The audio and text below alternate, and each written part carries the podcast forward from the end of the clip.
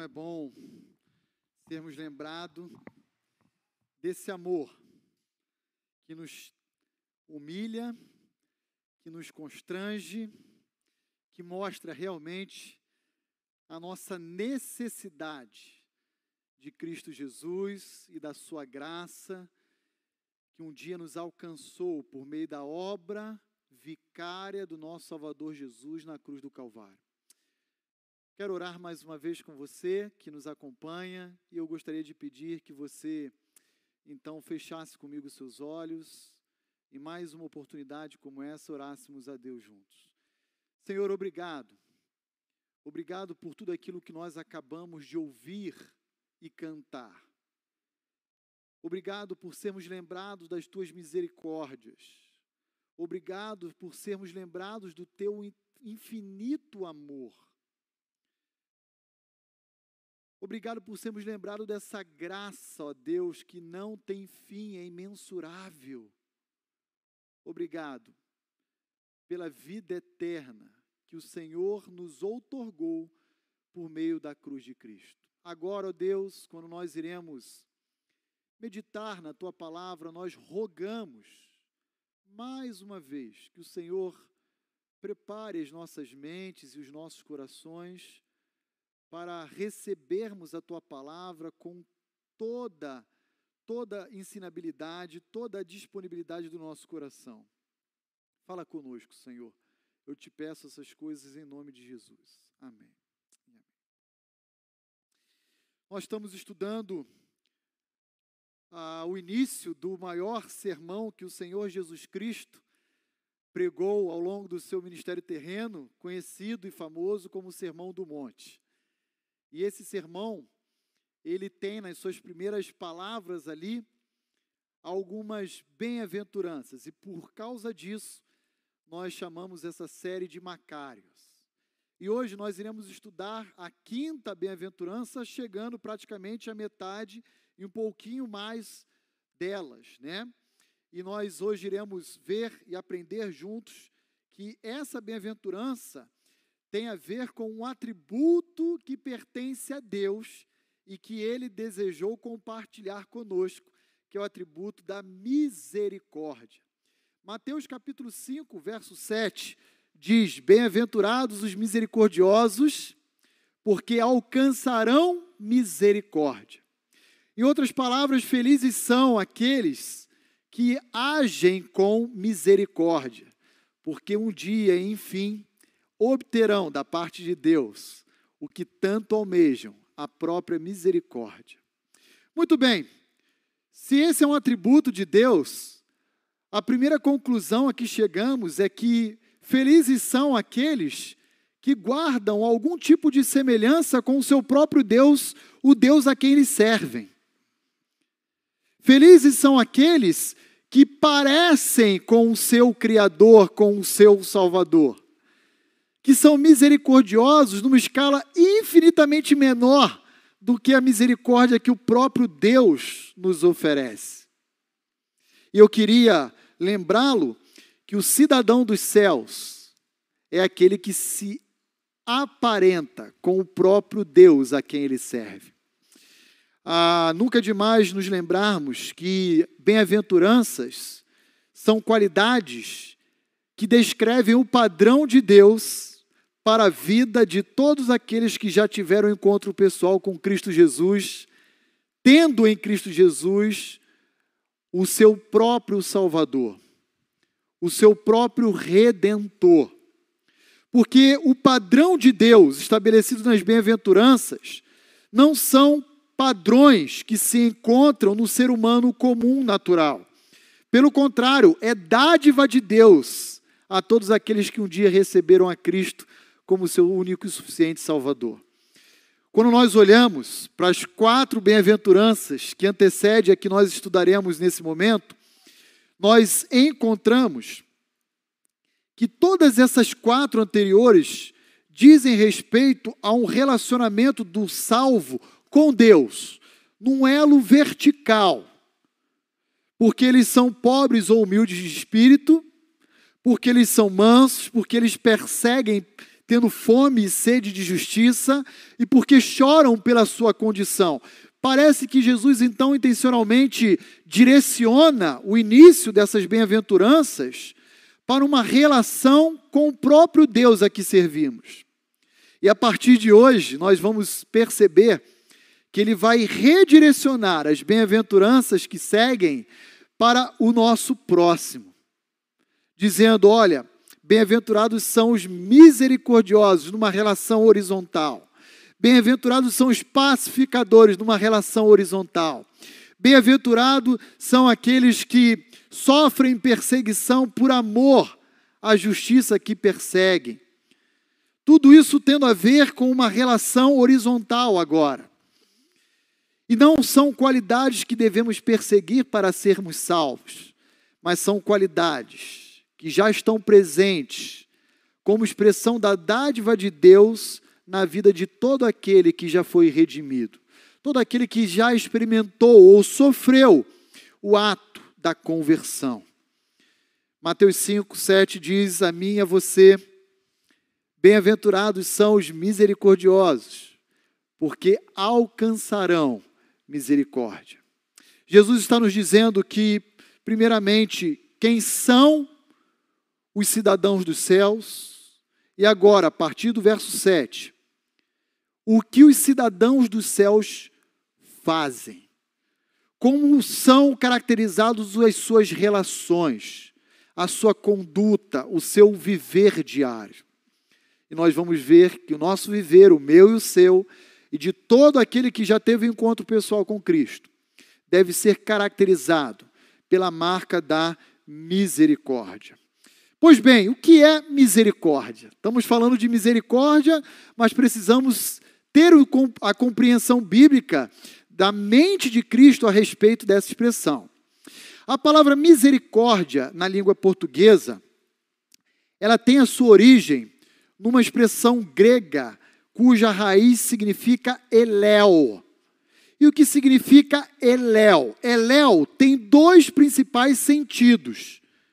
O primeiro e o mais comum, predominante na expressão eléu, significa deixar de receber aquilo que nós merecemos por direito.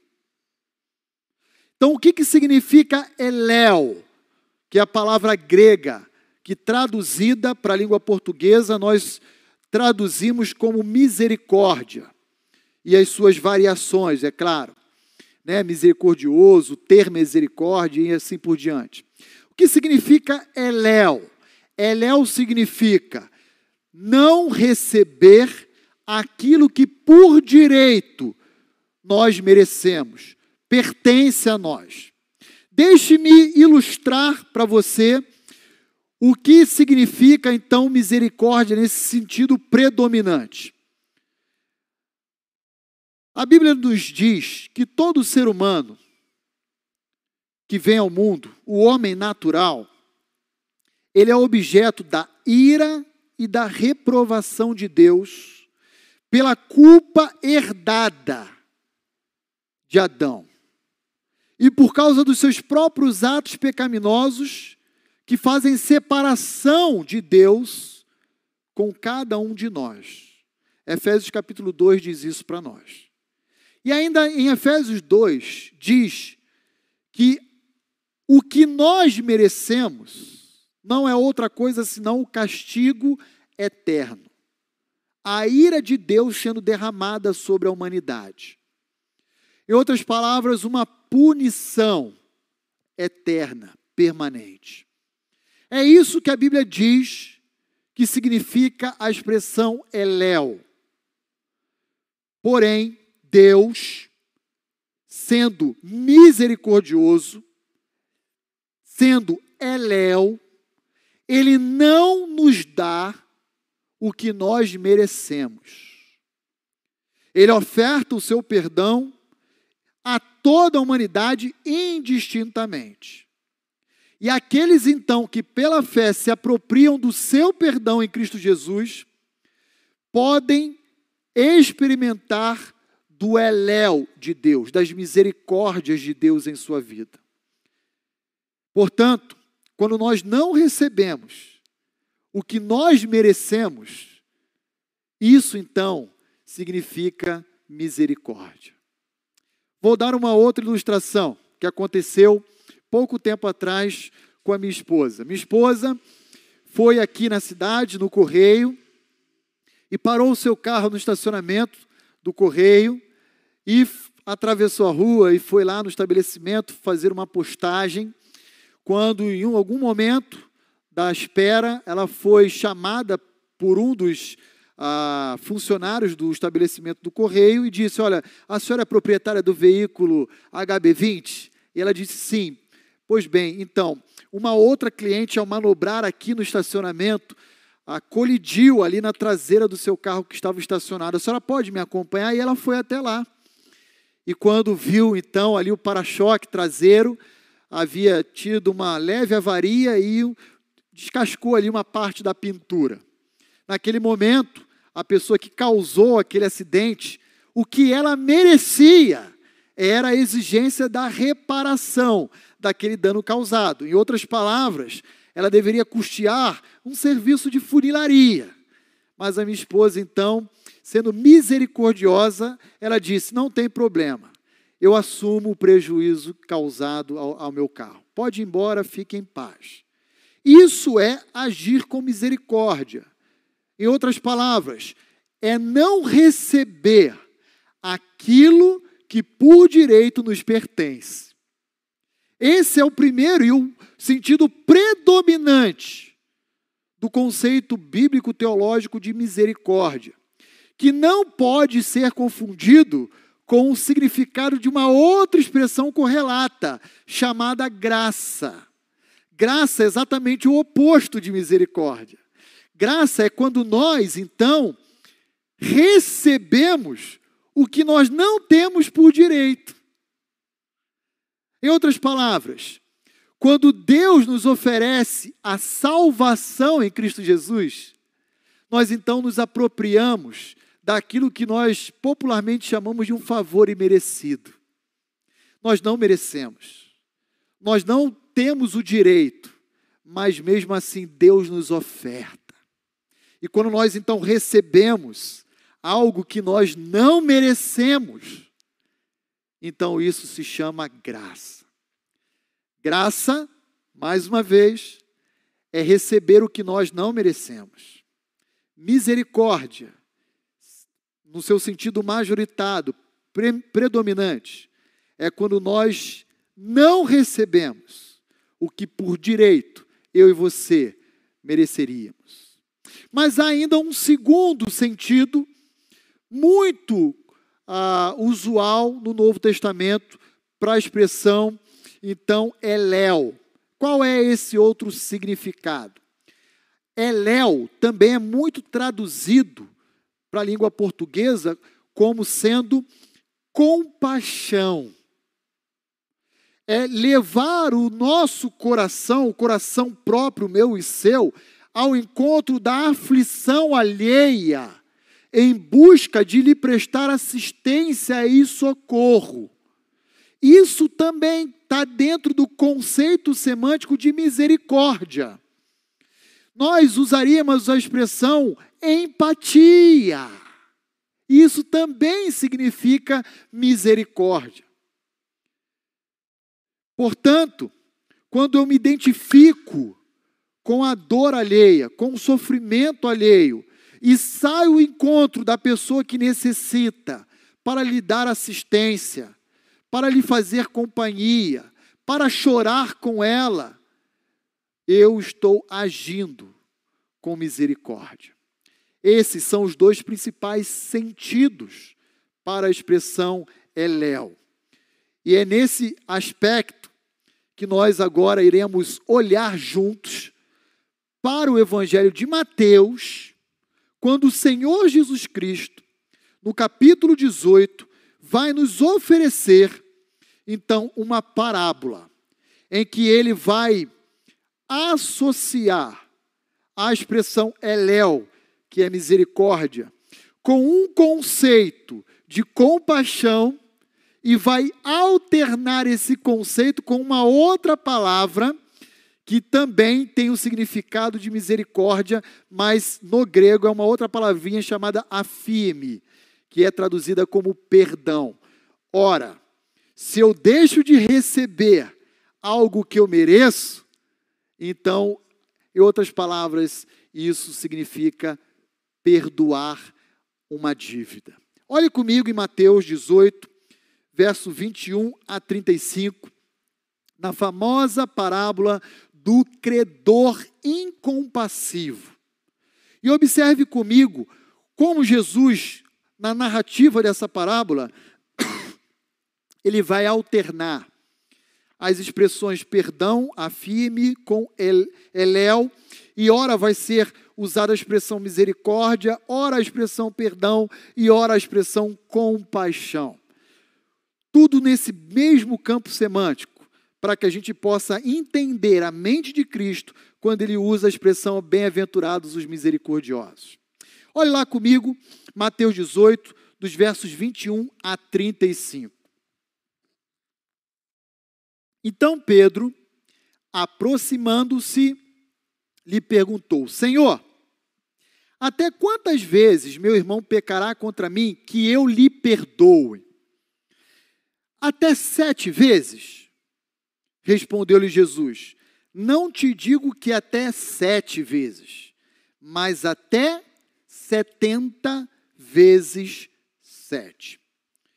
Antes de nós prosseguirmos na leitura dessa parábola, é importante a gente mencionar qual era o conceito da mentalidade rabínica do primeiro século.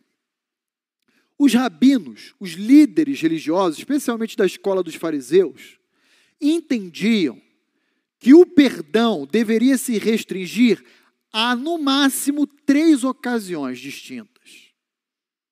Porque era assim que Deus havia tratado com os inimigos de Israel em algumas ah, incidências aí do Antigo Testamento. Essa era a mentalidade rabínica da liderança religiosa judaica. Três vezes. E aí Pedrão se dirige a Jesus, dizendo assim: Olha, eu vou exceder a justiça dos rabinos. Seriam sete vezes, mestre? E Jesus vai dizer: Não é sete, são setenta vezes sete. E também não é para a gente calcular aí e chegar à conclusão que são 490 vezes. O que Jesus está dizendo é: nós teremos que perdoar os nossos ofensores tantas vezes quanto formos ofendidos. Não há limites para isso. No coração de um cidadão dos céus, não há limites para a oferta de perdão para o exercício da misericórdia. Não há limites. O coração misericordioso não possui fronteiras. Ele vai perdoar quantas vezes for necessário. E aí, para responder então ao questionamento e abordagem de Pedro, nós olhamos a partir do verso 23, Jesus oferecendo uma parábola. Ele diz o seguinte: Por isso, por causa desse questionamento presente no verso 21 e 22. O reino dos céus é semelhante a um rei que resolveu ajustar contas com os seus servos. Então veja, o reino dos céus é semelhante a um rei misericordioso, a um rei a perdoador, a um rei gracioso. Olha lá o que ele vai descrever a respeito desse rei. Verso 24: E passando a fazê-lo, trouxeram-lhe um que lhe devia dez mil talentos. Não tendo ele, porém, com o que pagar, ordenou o Senhor que fosse vendido ele, a mulher, os filhos e tudo quanto possuía, e que a dívida fosse paga. Aqui Jesus está descrevendo uma situação literalmente impagável. Cada talento, que era uma moeda da época, equivalia cerca de 35 quilos de ouro. Imagina 10 mil talentos. Uma matemática rápida, 350 mil quilos de ouro. Isso convertido a dias de trabalho iria equivaler a algo em torno de 150 mil anos de trabalho só para saldar a dívida com o seu credor. Que credor? Esse rei, a quem o reino dos céus é, é semelhante a ele. Em outras palavras, a gente aqui não está preocupado com a quantia. Jesus está usando uma hipérbole, está descrevendo uma situação exagerada para dizer, ó, a dívida desse camarada é impagável. E era costume da época, inclusive ah, não apenas judaico, mas também romano, de que uma dívida, quando fosse ser executada, poderia ultrapassar o devedor, atingindo inclusive toda a família, a ponto de esposa, filhos, pertences serem vendidos para poder saldar a dívida com o credor. Vendidos, obviamente, como escravos a terceiros.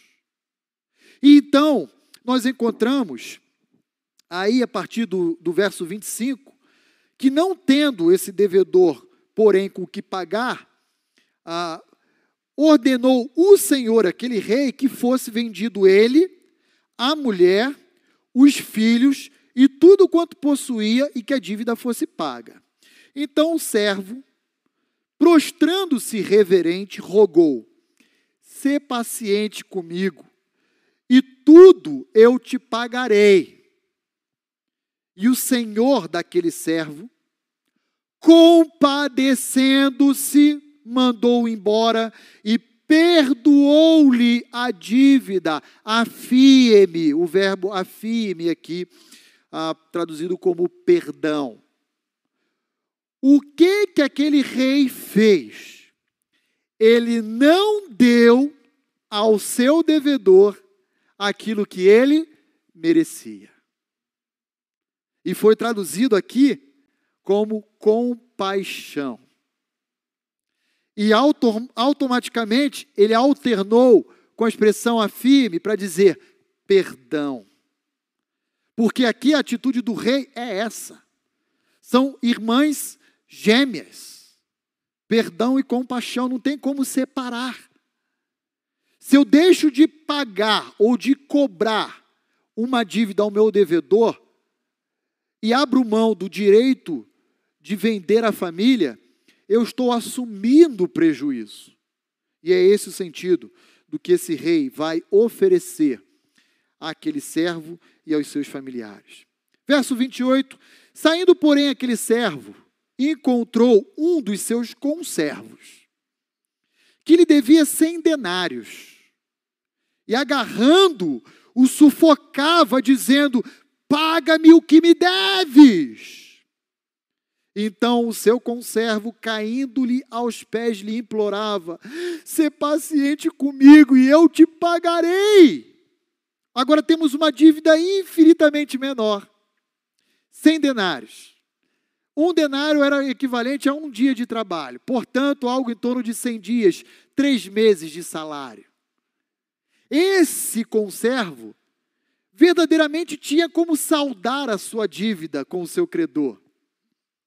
Mas o servo, rogando ao rei, disse: Sê paciente que eu te pagarei, mesmo sabendo que era impossível dele conseguir quitar a sua dívida. Mas veja como esse servo tratou o seu conservo, mesmo depois de ter sido alcançado com a oferta da misericórdia, do perdão, da compaixão daquele rei. Verso 30, ele, entretanto, não quis. Antes, indo-se, o lançou na prisão, até que saudasse a dívida. Vendo os seus companheiros o que se havia passado, entristeceram-se muito e foram relatar ao seu senhor tudo o que acontecera. Então o seu senhor, chamando-o, disse: Servo malvado, perdoei-te aquela dívida toda, porque me suplicaste. não devias tu igualmente compadecer-te do teu conservo, verbozinho eléu, como também eu me eléu de ti? Afinal de contas, você que experimentou da minha compaixão, do meu perdão, da absolvição, você não deveria igualmente reproduzir isso nos seus relacionamentos com os demais? Por isso você é um servo mau.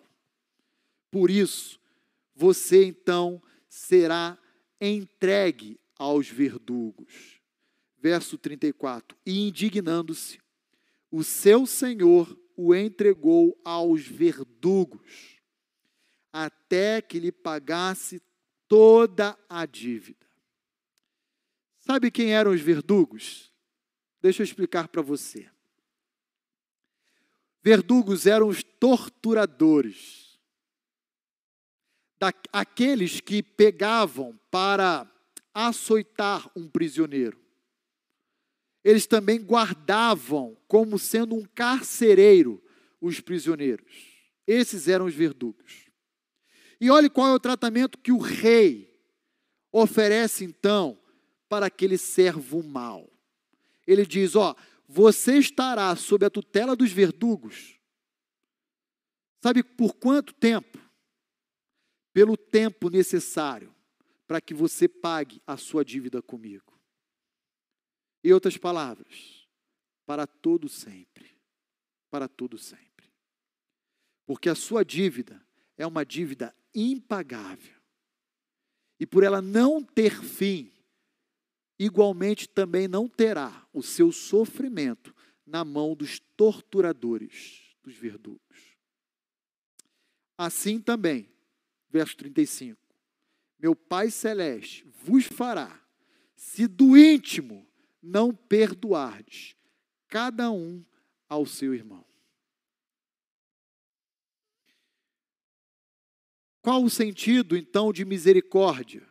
que Jesus oferece nessa parábola, em resposta ao questionamento de Pedro, e que, naturalmente, Jesus tinha em mente quando ele proferiu a sua bem-aventurança em Mateus 5, verso 7. Misericórdia é não dar aquilo que cada um de nós merece. Merece por direito por sermos desobedientes, por nos encontrarmos culpados diante de Deus. Mas olhe que o versículo 23 começa dizendo que o reino dos céus ele é equiparado a pessoas como esse rei misericordioso. E isso tem tudo a ver com a bem-aventurança.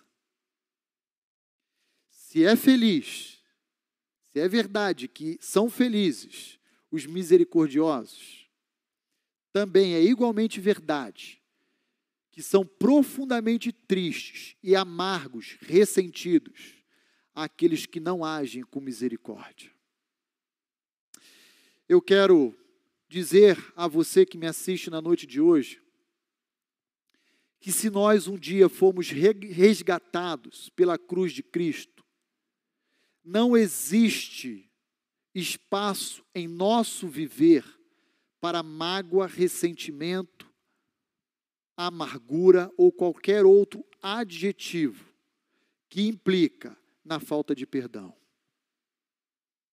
Porque misericórdia, compaixão, perdão, empatia, entre tantos outros adjetivos, são parte do mesmo significado que Jesus nos oferece por meio da expressão Eléu em Mateus 5, 7.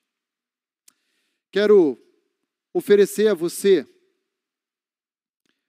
nessa reflexão, a seguinte realidade: Deus nunca vai deixar impune todo aquele que um dia foi alcançado pela oferta do perdão, mas que tenha dado as suas costas para ela. Esse foi o caso do servo. Esse foi o caso do servo mau. Aquele rei ofertou o seu perdão e ele fez pouco caso.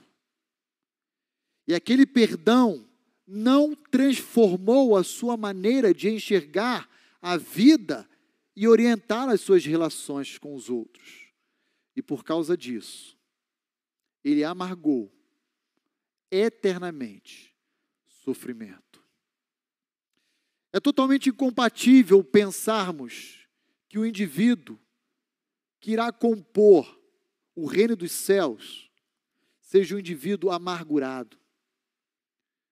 Porque um dia o perdão de Deus nos alcançou. E por ele ter nos alcançado, nós devemos reproduzir esse mesmo perdão em nossas relações com os outros.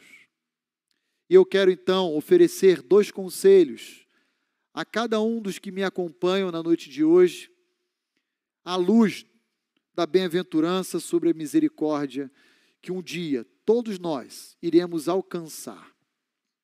Em primeiro lugar, eu queria dizer a você que, por mais misericordioso que você seja aqui nessa vida, isso não significa que você vai colher misericórdia dos outros. Aliás, é bem provável que você não colha misericórdia de homens aqui da terra. Na maioria das vezes, isso não é muito comum de acontecer. Eu, por exemplo, já agi com muita generosidade e misericórdia e bondade com algumas pessoas que infelizmente me revidaram não da mesma altura. Mas ainda assim nós precisamos continuar agindo com misericórdia. Mas eu queria dizer a você que somente aqueles que experimentaram o dia, o perdão genuíno, proveniente dos céus, da parte de Deus, é capaz de reproduzi-lo em seus relacionamentos. Só quem um dia experimentou o perdão de Deus é capaz de perdoar a outros. O perdão não é uma atitude natural do ser humano. Não é. Está longe de ser. E nós não podemos, enquanto cidadão do reino dos céus, correr o risco de agirmos com os outros de uma maneira diametralmente oposta com a qual Deus agiu em favor de cada um de nós. Não podemos correr esse risco. Perdão, compaixão, misericórdias precisam estar presentes no nosso viver diário. Só os possuem os que um dia experimentaram uma genuína conversão. E que depois disso não devem mais agir como até então agiam nas suas relações com terceiros. Devemos deixar de lado mágoas, ressentimentos, amarguras, diferenças e agirmos com misericórdias com os nossos ofensores.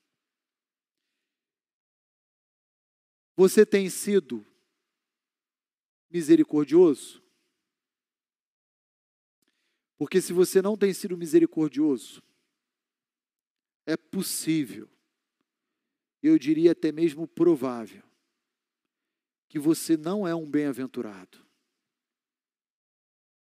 E se você não é um bem-aventurado, nós temos um sério problema, porque você não faz parte do reino dos céus. Você precisa abandonar a lembrança daquilo que tira a sua alegria, em outras palavras, das ofensas praticadas contra vocês, e olhar para a cruz de Cristo e prosseguir, amando e encobrindo a multidão de transgressões que um dia foram praticadas contra mim, contra você e que continuarão sendo enquanto Jesus não voltar. Continuarão sendo. Lembre-se, Jesus Cristo é o nosso modelo. E o cerne do Evangelho reside na oferta do perdão. Na cruz, dependurado no madeiro, Jesus disse: Pai, perdoa-lhes, pois eles não sabem o que fazem. Se Jesus, sendo homem, perdoou, eu e você, como cidadão do reino dos céus, eu e você, como súdito do seu reino, não podemos negar a oferta de perdão aos nossos ofensores. Segunda e última consideração: no reino dos céus, só habitarão aqueles que um dia foram perdoados.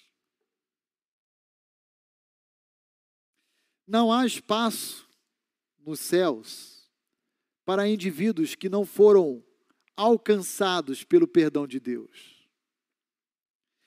Se porventura é verdade que só existirão pessoas alcançadas pelo perdão, então também o que se espera é que cada um dos cidadãos dos, dos céus haja com graça, amor, misericórdia com os nossos ofensores.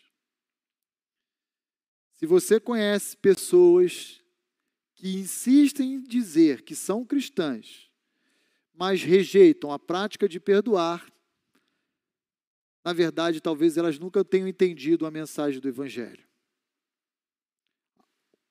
O cerne do Evangelho diz respeito às misericórdias de Deus sobre as nossas vidas.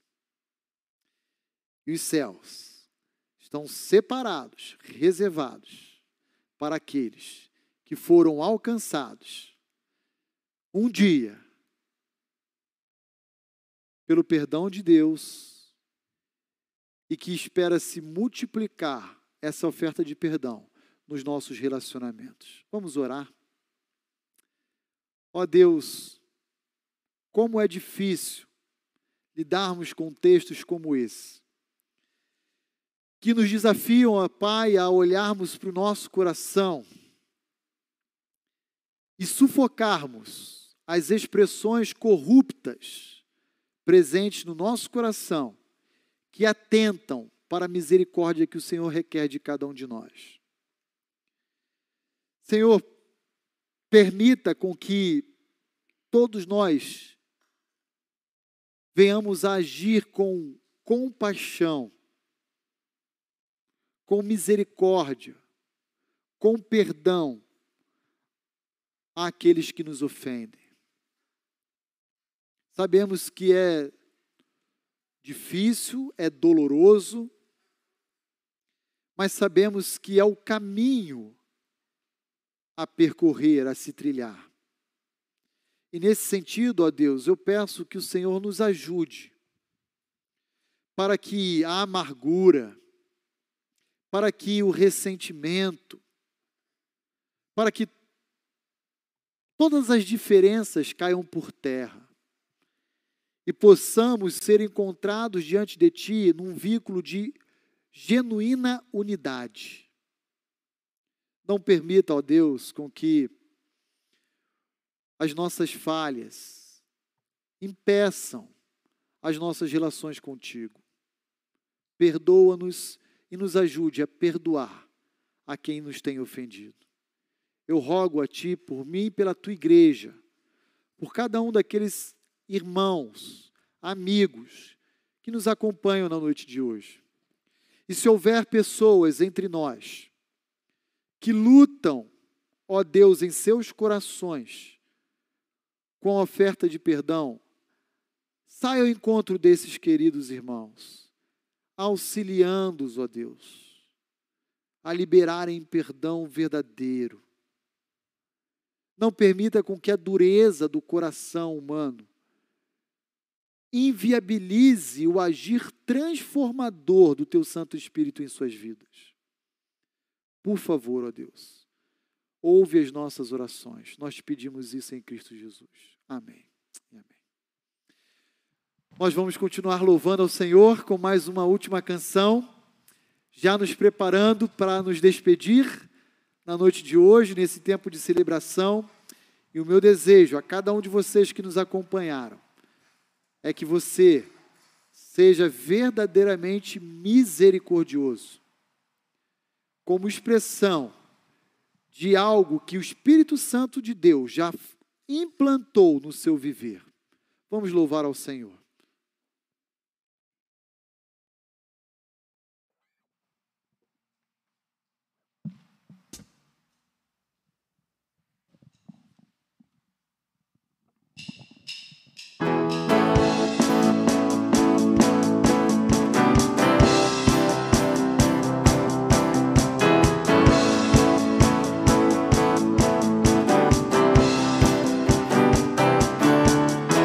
Deste forças para crer.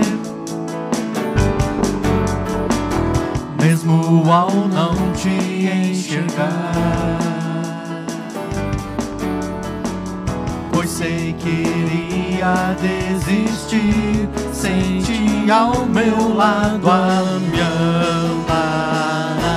Não fosse tua misericórdia, ó Deus não sei onde hoje estaria eu E sem tua graça em quem poderia confiar.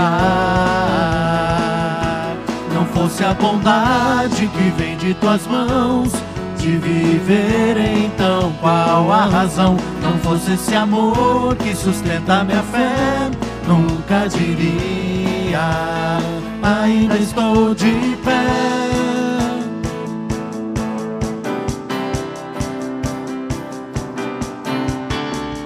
cercado pela aflição. Levanto os olhos para ti.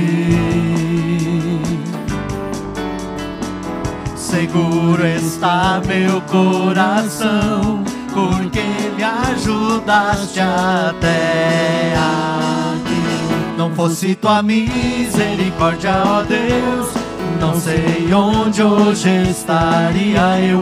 E sem tua graça em quem poderia confiar.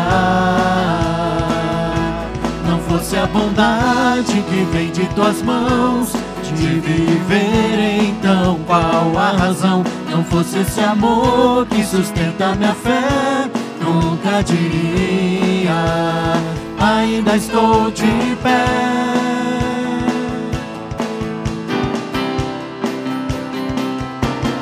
fosse tua misericórdia, ó Deus, não sei onde hoje estaria eu. E sem tua graça, em quem poderia confiar? Não fosse a bondade que vem de tuas mãos de viver então qual a razão não fosse esse amor que sustenta minha fé nunca diria nunca diria, nunca diria, ainda estou de pé. Amém. Se não fosse pela graça desse Deus que um dia nos resgatou pela cruz do Calvário, nós não estaríamos de pé. Nós estaríamos fracassados. E como é bom podermos, inclusive, terminar esse tempo de celebração sendo lembrados dessa graça sustentadora que há de nos manter de pé até que o nosso bendito Salvador Jesus Cristo retorne para buscar a sua igreja. Vamos orar? Senhor, obrigado por esse banquete que o Senhor nos concedeu na noite de hoje. Obrigado pelas tuas misericórdias e por nos permitir não apenas experimentarmos elas da tua parte, mas também reproduzi-las em nossos relacionamentos com os outros. Senhor, obrigado por verdades tão especiais que fomos lembrados aqui juntos na noite de hoje, que é o amor de Deus o Pai, a graça salvadora de Cristo Jesus, a eterna comunhão e consolação do teu santo e bendito Espírito, esteja sobre todo o teu povo, sobre toda a tua igreja, hoje para todo sempre. Amém e amém. Que Deus abençoe você, que Deus lhe conceda uma excelente semana em sua bendita presença, e eu quero convidar você então a concluir o nosso tempo de culto ao Senhor, nesse tempo de pós-lúdio que nós iremos ouvir na noite de hoje, ministrado pelo coral da nossa igreja. Que Deus a todos os abençoe.